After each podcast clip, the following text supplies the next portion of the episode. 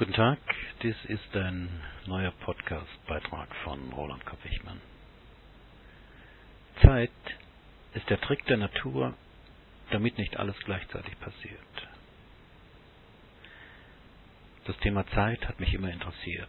Obigen Spruch fand ich mal auf der Mensa-Toilette der Universität Heidelberg. Viele Jahre zuvor begegnete mir, ich glaube bei Tucholsky, die philosophische Frage, was macht eigentlich der Wind, wenn er nicht weht?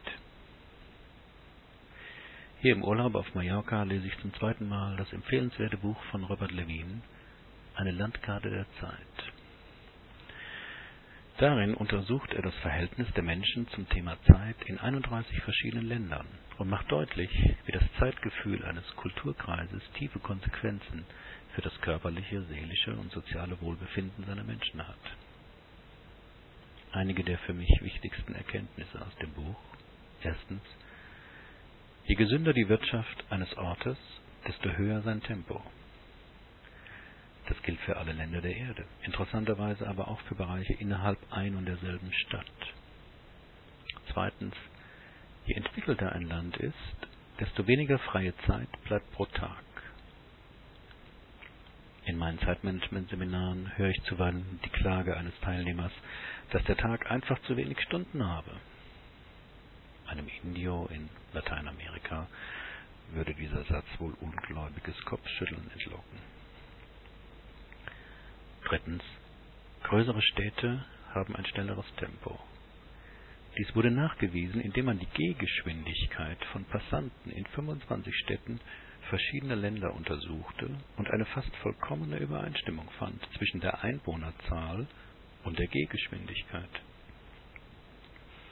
Und dies selbst in so unterschiedlichen Ländern wie Frankreich, Deutschland, Griechenland, Israel und den USA. Viertens. Heißere Orte haben ein langsameres Tempo. Auch dieses Stereotyp untersuchte Levin in seiner 31-Länder-Studie. Und es stimmt. Die langsamsten Völker, Mexiko, Brasilien und Indonesien, liegen in den Tropen. Doch das Verhältnis zur Zeit wird nicht nur von äußeren Gegebenheiten bestimmt, jeder Mensch hat auch sein eigenes Verhältnis zum Thema Tempo. Wenn Sie es wissen wollen, wie schnell oder langsam Sie ticken, hier ein kleiner Test. Wie ist Ihr Interesse an der Uhrzeit? Wissen Sie oft im Verlauf des Tages, wie spät es ist? Schauen Sie oft auf die Uhr oder vergessen Sie manchmal die Zeit oder wissen nicht, was für ein Wochentag ist? Wie ist Ihr Redemuster? Sprechen Sie schneller als andere Menschen? Werden Sie ungeduldig, wenn jemand nicht leicht auf den Punkt kommt? Wie empfinden Sie Unterbrechungen? Wie ist Ihr Essverhalten? Wie schnell essen Sie? Sind Sie oft als Erster fertig? Oder nehmen Sie sich Zeit bei den Mahlzeiten? Wie ist Ihre Gehgeschwindigkeit? Gehen Sie schneller als andere? Sind Sie in einer Gruppe meist vorneweg? Bittet man Sie öfter, langsamer zu gehen? Wie ist Ihr Fahrverhalten? Regt Sie zähfließender Verkehr auf? Drängen Sie andere auf der Autobahn durch Blinkzeichen oder Hupen? Oder würden Sie es gern tun? Wie ist Ihr Verhältnis zu Zeitplänen? Erstellen Sie gern welche? Und halten Sie sich genau dran? Sind Sie ein Pünktlichkeitsmensch? Wie ist Ihre nervöse Energie? Wackeln Sie, wenn Sie ruhig da sitzen, oft mit einem Bein? Werden Sie gereizt, wenn Sie eine Stunde herumsitzen müssen, ohne etwas zu tun? Wie ist Ihr Warteverhalten? Schätzen Sie im Supermarkt ab, an welcher Kasse Sie am schnellsten drankommen? Und ärgern Sie sich, wenn Ihre Kalkulation nicht aufgeht? Werden Sie in einem Lokal unruhig, wenn Sie nicht gleich bedient werden? Haben Sie dann den Impuls, das Restaurant zu verlassen, auch wenn es nur um ein paar Minuten Wartezeit geht?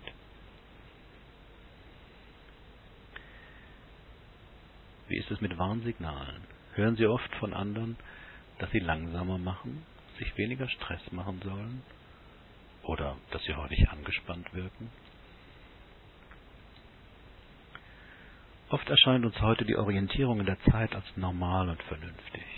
Dabei vergessen wir, dass es die längste Zeit der menschlichen Zivilisation gar keine Möglichkeit gab, sicherzustellen, dass man pünktlich war, auch wenn man es wollte. Und selbst wenn eine Person zur verabredeten Zeit da war, konnte man das nicht überprüfen. Aber das Leben funktionierte auch damals.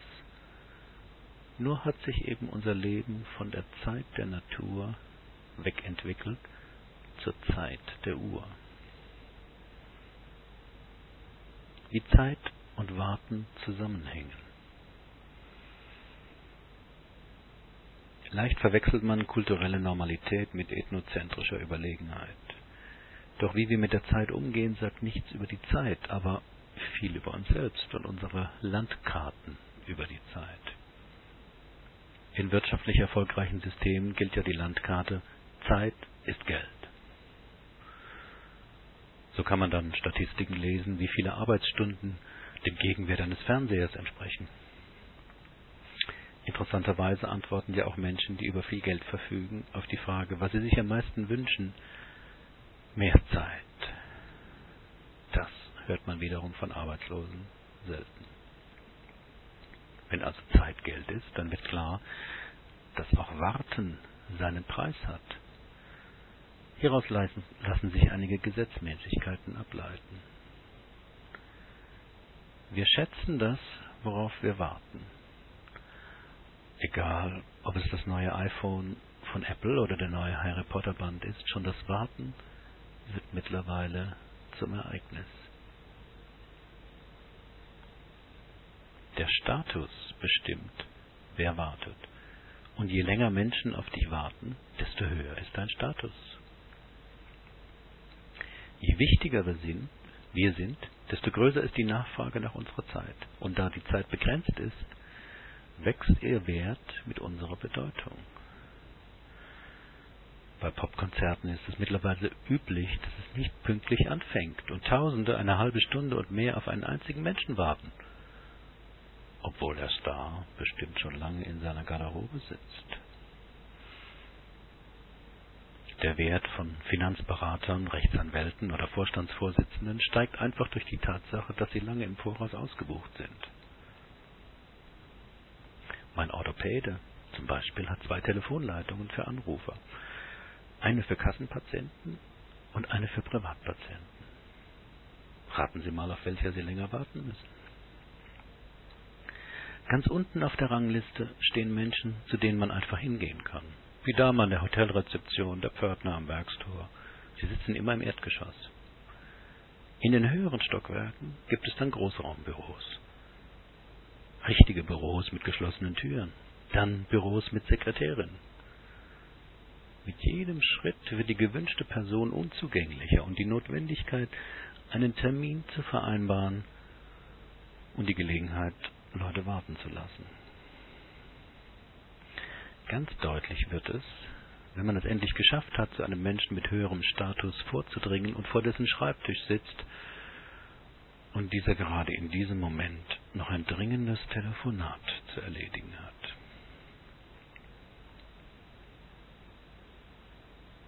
Geld verschafft einen Platz vorn in der Schlange.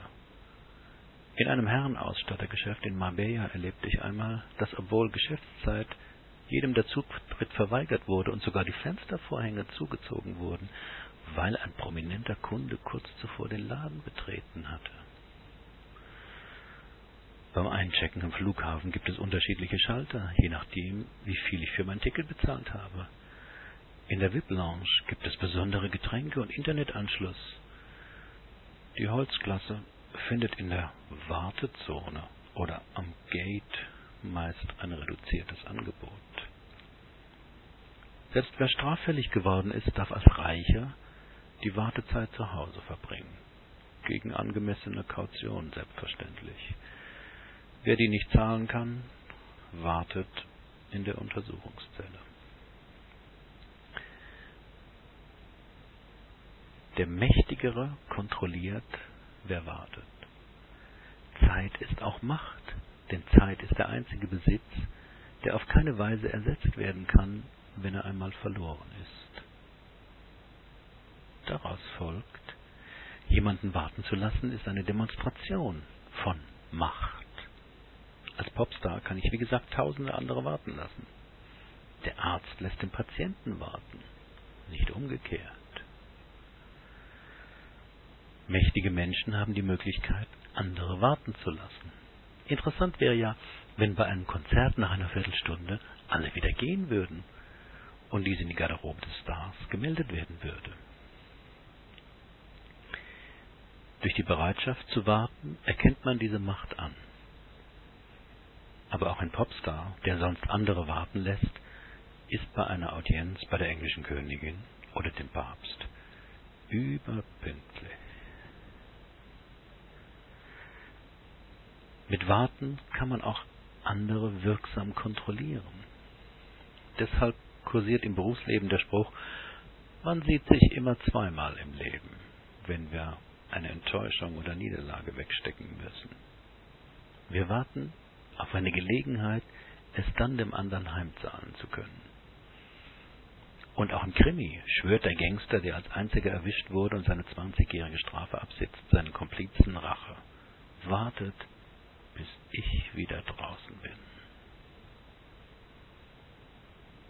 Sogar die Schildkröte bedient sich dieser Strategie. Von einem anderen Lebewesen an ihrem Weg gehindert, fängt sie nicht an zu kämpfen oder zu argumentieren. Sie entscheidet sich für das Warten. Und da ihre durchschnittliche Lebenserwartung die fast alle anderen Lebewesen übertrifft, ist das eine kluge Strategie. Wartezeit kann auch geschenkt werden. Da die eigene Zeit kostbar erlebt werden kann, können wir sie auch einem anderen schenken. Wer Kinder hat, verbringt unendlich viel Zeit auf Spielplätzen, Kindergartenfesten, Elternabenden und so weiter. Wenn wir bei einem Menschen sitzen, dessen Leben zu Ende geht, tun wir dasselbe. Wir schenken ihm das Einzige, was jetzt vielleicht noch für ihn und uns wichtig ist. Unsere Zeit. Wenn wichtige Politiker sterben, die vom Volk bewundert und verehrt wurden, so kann man Tausende sehen, die diesem die letzte Ehre erweisen wollen. In endlosen Warteschlangen. Vielleicht regen diese Betrachtungen über die Zeit Sie ja dazu an, bewusster damit umzugehen. Denn man kann sich ja dann Fragen stellen wie, ist Nichtstun wirklich Zeitverschwendung? Oder fortwährendes Beschäftigtsein nicht auch Zeitverschwendung? Kann man Zeit überhaupt verschwenden? Warum erst die Arbeit und dann das Vergnügen? Vielen Dank für Ihre Aufmerksamkeit. Bis zum nächsten Mal.